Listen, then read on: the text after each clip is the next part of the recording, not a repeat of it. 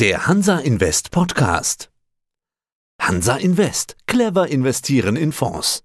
Der Hansa Invest Podcast. Börsenradio Network AG. Die Expertenmeinung. Guten Tag, Heinrich. Ja, ich freue mich, dass ich wieder im Börsenradio bin und die Einschätzung mal zu der aktuellen Lage in den Märkten geben kann. Zinsen, Inflation, Rezession, Energiepreise und all diese verrückten hohen Preise momentan. Zeigt sich das wirklich an den Börsen? Wenn man den DAX anschaut oder die, die Entwicklung an den Aktienmärkten, man merkt natürlich schon, dass jetzt in den vergangenen Monaten starke Korrekturen stattgefunden haben am DAX. Wir sind ja im KGV jetzt zurückgekommen auf 10. Das ist ja schon ein sehr niedriger Wert. Einzelne Unternehmen vor allem auch gerade die Automobilbranche hat KGVs um die 5 oder um die 6. Das sind natürlich schon extrem niedrige Bewertungen. Das heißt, obwohl hohe Gewinnerwartungen oder auch Gewinnmeldungen vom dritten Quartal gemacht werden, hat es doch deutliche Kursrückschläge gegeben. Also ich würde schon sagen, dass man die Inflation und die Unsicherheit an den weltweiten Kapitalmärkten schon merkt und dass sich das schon niedergeschlagen hat. Jetzt gab es dann doch eine Überraschung. Eine überraschend gute Berichtssaison stützt ja sogar so eine Art, ich nenne es fast Kaufrausch. Also wir hatten jetzt im DAX und Dow Jones eine der besten Oktober an den Börsen seit einmal 33 Jahren und seit 1976. Ja, ja, das stimmt.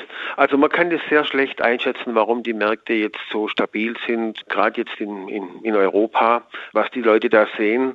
Man geht davon aus, dass, dass die Notenbanken jetzt doch vielleicht ein bisschen langsamer die Zinsen zurücknehmen äh, oder erhöhen wollen, so muss ich sagen, als gedacht. Und so kleine Hoffnungsschimmer sorgen dafür, dass, dass ein Optimismus reinkommt. Vermutlich liegt es doch an den günstigen Bewertungen, dass, dass manche doch sagen, es die richtige Zeit auch einzusteigen. Wir haben auch ein sehr schlechtes Sentiment an den Märkten. Also die Stimmung ist schlecht und es ist ja immer auch ein Zeichen in der Historie gewesen, dass man dann kaufen soll. Vielleicht äh, ist es der Grund, warum einige schon sagen, man muss dabei sein. Und natürlich ist auch die Hoffnung, dass wenn irgend aus einer Richtung eine Entspannung kommt, wenn es im Kriegsverlauf Überraschungen gäbe oder wenn jetzt, äh, wie zum Beispiel in China, dass man sagt, der Lockdown, das wird vielleicht nicht mehr so, so, so straff gemacht wie, wie gehabt. Das sind so leichte Hoffnungsschimmer und da sage ich, man muss den Fuß irgendwo drin haben, weil das dann so schnell geht, dass man dann ein Upside äh, nicht mitmacht. Man muss mit einem gewissen Teil muss man sicher drin sein in den Märkten.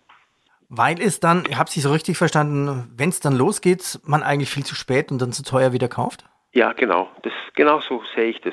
Das geht so schnell, dass da, man merkt ja, wie äh, volatil die Märkte sind, wie an manchen Tagen der DAX zwei, drei, vier Prozent schwankt oder, oder nach oben geht. Und ich meine, wir kommen ja von, von wenigen Wochen, von vor drei Wochen, von 12.000 auf 13.3.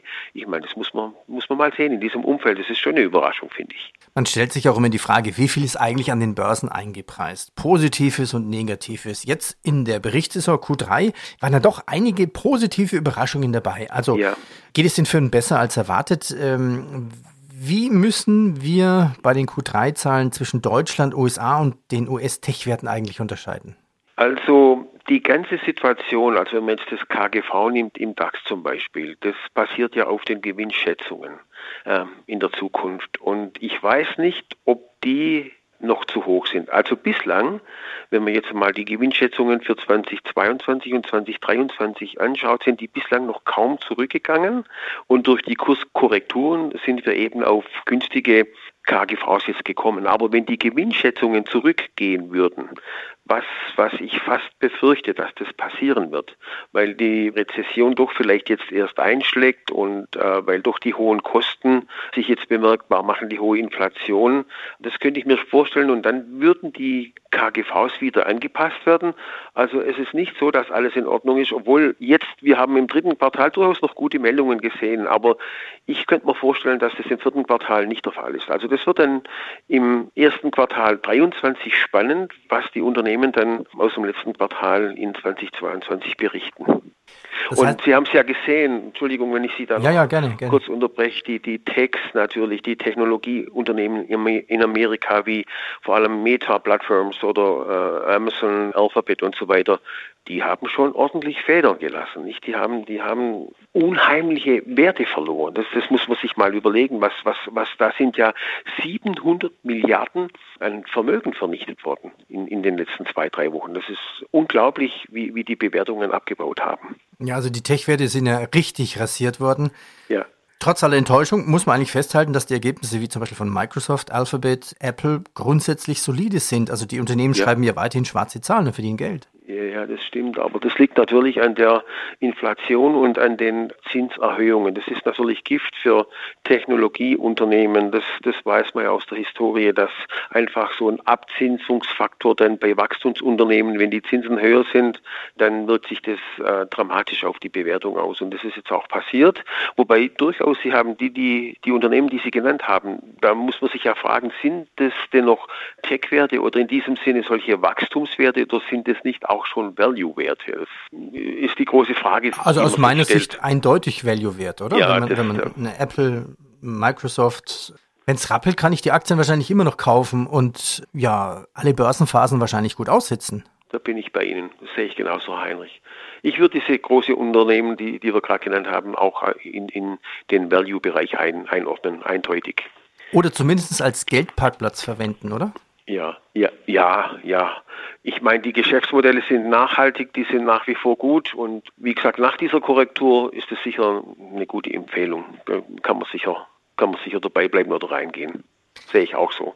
Sprechen wir nochmal über die Inflation. Um 10,7 Prozent sind die Preise jetzt in der Eurozone im Oktober gegenüber dem Vorjahr gestiegen. Ich meine, der einzige Weg aus der Inflation ist doch eigentlich der Weg über die Börsen. Ja, das stimmt. Also damit schon. meine ich, damit, damit meine ich natürlich der Weg, was, was, was, mein, ja. genau, was, was am Konto passiert, dass ich eben von 10.000 ja. Euro zum Jahresende nur noch 9.000 habe. Ja, ja, ge genau. Das muss man sich mal auf zehn Jahre äh, hochrechnen. Ich glaube, die Inflation bleibt nicht äh, lange so hoch. Aber wenn man jetzt sagt, 10% Wertverlust pro Jahr, auf zehn Jahre gerechnet, ich meine, da hat man 100 Prozent weniger Kaufkraft. Das muss man sich mal überlegen. Das ist ja keine Alternative, das Geld da liegen zu lassen. Man, man muss da in Sachwerte gehen. Und für mich gibt es auch, wenn man jetzt den Immobilienmarkt betrachtet, was ja eine Alternative wäre, vielleicht, aber da sieht es ja auch, die, die Preise waren hoch. Wenn man da jetzt einsteigt, steigt man immer noch hoch ein und da könnte es durchaus sein, dass da auch ein, ein gewisser Wertverlust dann zu tragen ist. Deswegen bleibt für mich wirklich bleibt eigentlich der weltweite Aktienmarkt, um sich vor der Inflation zu schützen und da gut, ähm, gut in die nächsten Monate oder Jahre zu gehen. Ja, über die FED können wir noch nicht wirklich sprechen. Das wissen wir erst heute Abend 19 Uhr. Hoffen und bangen ja. vor der FED. Ja. Gehen wir so ein bisschen zu Ihren Strategien bei PTM. Wie viel Liquidität halten Sie denn derzeit? Wir halten im Moment so um die 20, 20, 30 Prozent Liquidität. Das finde ich in, überraschend. In, in, in klassischen Mischportfolios. Ja.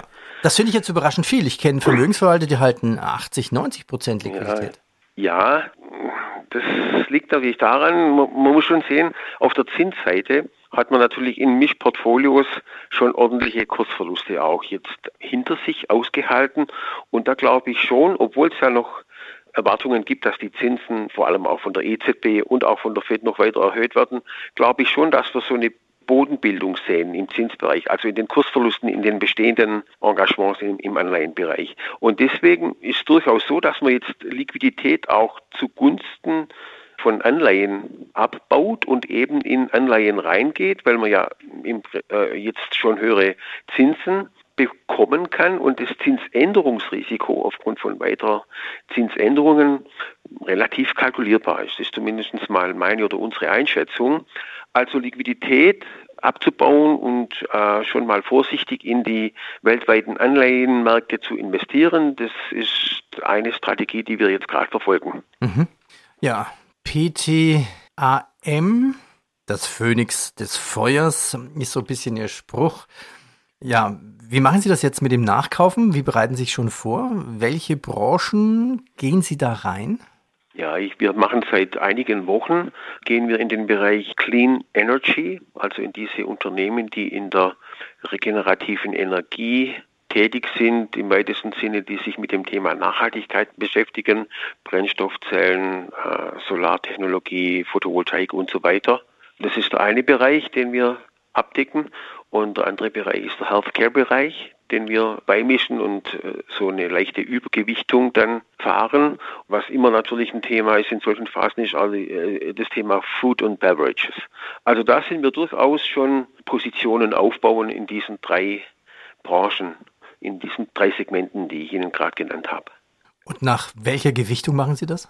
Also eine Übergewichtung sieht bei, bei mir dann so aus, dass man den, den Healthcare-Bereich zum Beispiel in einem Mischdepot mit, für sich betrachtet, vielleicht mit 5% gewichtet, ebenso den Clean Energy-Bereich, aber ein Basisinvestment sind natürlich weltweit, äh, sagen wir mal, die weltweiten Aktien. Aber wenn man ein Übergewicht da herstellen stellen wollte, dann sieht es bei mir so aus, dass man um die 5% eben das oben drauf packt. Mhm. Hätten Sie vielleicht ein, zwei Beispiele aus diesen drei Bereichen? Ich will da keine Einzeltitel nennen, weil mhm. ich das so mache, dass ich über ETFs fahre, sodass man einfach die ganze Branche abdecken kann. Das ist immer schwierig, sich da einzelne Titel äh, rauszupicken. Ich möchte alle Großen haben und die Großen kleinen kaufen auch die Kleinen, wenn es da interessanten, interessante Entwicklungen gibt. Also ich fahre da über ETFs und würde dann so ein Healthcare ETF mit 5% wie, wie gesagt, äh, dazu beimischen. Genauso im, im Clean Energy Bereich mache ich die gleiche Strategie. Da gibt es so viele Unternehmen, die nicht bekannt sind, die aber in so einem Index dann eben drin sind und die man sehr schön dann im Paket kaufen kann. Ja, vielen Dank erstmal für Ihren Einblick. Gibt es denn im Zinsbereich auch höhere Chancen? Auf jeden Fall, ja. Wenn man jetzt nach Amerika schaut, da kriegt man für eine zehnjährige Treasury schon um die 4%. Die Umlaufrendite in, in Europa ist auch schon wieder bei über 2%. Also es gibt jetzt durchaus äh, wieder Möglichkeiten, dass man auch wieder Zinsen generieren kann. Und wie gesagt, das, äh, es sind ja weitere Zinserhöhungen noch, noch zu erwarten. Insofern ist das jetzt, muss man da wirklich wieder auch ein Auge drauf werfen und, und, und gibt es schon wieder Möglichkeiten, da Erträge zu generieren. Wie mhm. gesagt, bei, bei einem Zinsänderungsrisiko, das aus meiner Sicht immer besser kalkulierbar wird. Klar weiß man nicht, wie lange der Krieg andauert, wie diese Tragödie andauert oder was jetzt tatsächlich in China dann nochmal passieren würde, wenn die Pandemie nochmal zuschlagen würde. Das, das hat man schlecht im Griff. Da kann man nur eigentlich in, in Wahrscheinlichkeiten denken. Aber so wie ich es heute sehe, stehe ich zu der Aussage, dass es da, dass man durchaus auch im Zinsbereich schon investieren kann. Hätten Sie da vielleicht ein Beispiel für eine Anleihe, was es derzeit gibt? Auch da mache ich es so, dass wir sehr breit aufgestellt sind. Man muss da ja verschiedene Währungen berücksichtigen. Wenn man also die 4% in Amerika einfahren wollte, muss man dann Dollaranleihen kaufen in Dollar oder man geht ins Pfund oder geht auch in den Emerging Market Bereich und auch da gehen wir sehr breit über ETFs oder über aktiv gemanagte Fonds in ein breites Spektrum, um eben das Ausfallrisiko auszuschalten und ähm, äh, möglichst, äh, möglichst viele, möglichst breit aufgestellt zu sein in, in Staatsanleihen und Unternehmensanleihen. Das ist für uns im Anleihenbereich eine ganz wichtige Anforderung, dass wir breit aufgestellt sind und das auch weltweit orientiert sind. Und am besten machen Sie das auch über, über, über Fonds. Blicken wir voraus. Sie sagen ja selber, es ist schwierig. Zinsen, Krieg, China, viele Faktoren. Was glauben Sie, wie es theoretisch weitergeht bis 2023, beziehungsweise wie weit kann man denn überhaupt schauen? Wie weit schauen Sie denn und planen Sie vor? Also wenn ich mal von den Gegebenheiten ausgehe aktuell, dass, dass es mit dem Krieg keine schnelle Lösung gibt, dass das so weiter schwelt und weiter schwebt und auch die Pandemie, sage ich einmal, jetzt keine großen Überraschungen bringt, dann gehe ich schon von einer Rezession aus, die ein paar Monate anhält und dass sich aber eine Verbesserung im zweiten, dritten Quartal 2023 einstellt von den Rahmenbedingungen her. Das ist meine Erwartung, meine Einschätzung. Wenn es keine weiteren negativen Überraschungen gibt, wenn der Winter auch einigermaßen mild bleibt oder wenn man, wenn man, die, wenn man, wenn man die Thematik mit den, mit den Energiekosten beherrschen kann, dann glaube ich, dass wir, dass wir im nächsten Jahr ein ordentliches Jahr vor uns haben und, und äh, ja, dass sich das im, im, im zweiten, dritten Quartal verbessert, die Rahmenbedingungen. Herr Lehr, ich danke Ihnen. Ja, dann machen wir mal wieder ein Update. Mal schauen, wie es dann eingetroffen ja. ist. Herr Lehr, ich danke Ihnen recht. Ich freue mich schon dran. Vielen Dank, Herr Heinrich. Auf Wiederhören. Börsenradio Network AG. Das Börsenradio für Privatanleger. Das war der Hansa Invest Podcast. Clever investieren in Fonds.